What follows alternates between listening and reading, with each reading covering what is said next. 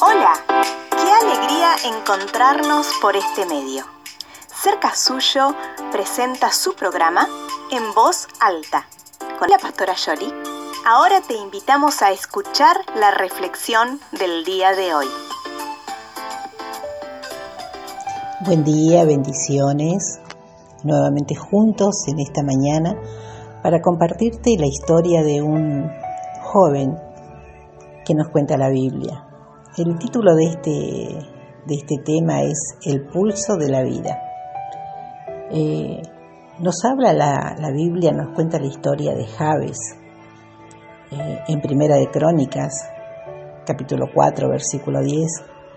Eh, es un pequeño pasaje que no nos cuenta mucho, pero sí que nos deja una gran enseñanza. un joven muy temeroso de Dios, y dice la Biblia más que todos sus hermanos. Un joven distinguido, de buena familia, pero que había un gran problema. Seguramente un joven con muchos complejos. ¿Por qué? Por su nombre. No tuvo un comienzo muy fácil. El significado no era nada agradable, significaba dolor y tristeza.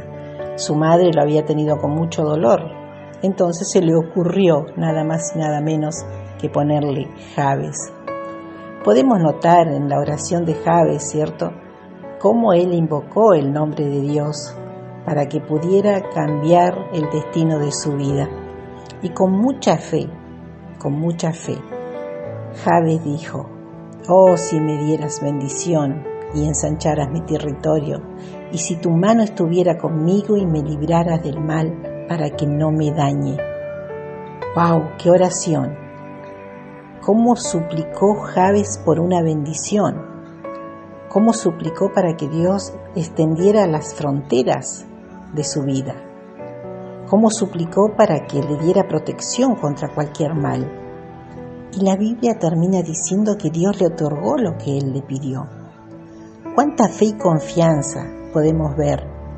Y que ninguna duda pasó sobre la mente de Javes, ¿cierto? Que Dios pudiera no contestarle. Y vemos, cuando dice que Dios le otorgó todo, que Dios vio en las súplicas de este joven mucha confianza y mucha fe. Eh, orar como Javes es someter nuestras vidas a Dios como un lienzo en blanco. Es ver la importancia de tener una muy buena relación con Dios y nosotros podemos ver acá, ¿cierto? Claves para recibir respuestas. En Santiago capítulo 1, versículo 6, nos dice que debemos pedir con fe, pero no dudando nada. En Hebreos capítulo 10, versículo 22, dice, acerquémonos con un corazón sincero. Esta oración nos deja una gran enseñanza y un gran ejemplo una lección de fe y esperanza, de lo que es saber buscar y esperar la voluntad de Dios que es buena, agradable y perfecta. Pregunto, ¿has estado o estás como estuvo Javes? Agotado, quebrantado por la vida que te ha tocado vivir y no eres feliz ni estás cómodo como, como hoy estás? Te invito a que tomes la decisión de tener tiempos de intimidad con Dios de sinceridad y le digas, Señor, cambia mi historia, cambia mi destino, cambia mi futuro, cambia mi nombre, así como cambiaste a Javes, que lo transformaste de un estilo de vida doloroso a llegar a ser al más ilustre que todos sus hermanos. Dios puede darle un cambio a tu vida. Te invito te invito a que te puedas acercar a Él y con confianza le puedas decir que necesitas de su ayuda.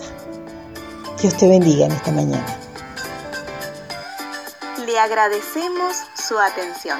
Nos volveremos a encontrar en un nuevo programa de En Voz Alta. Si quiere comunicarse con nosotros, puede hacerlo a través de WhatsApp al número 549-2984-867970.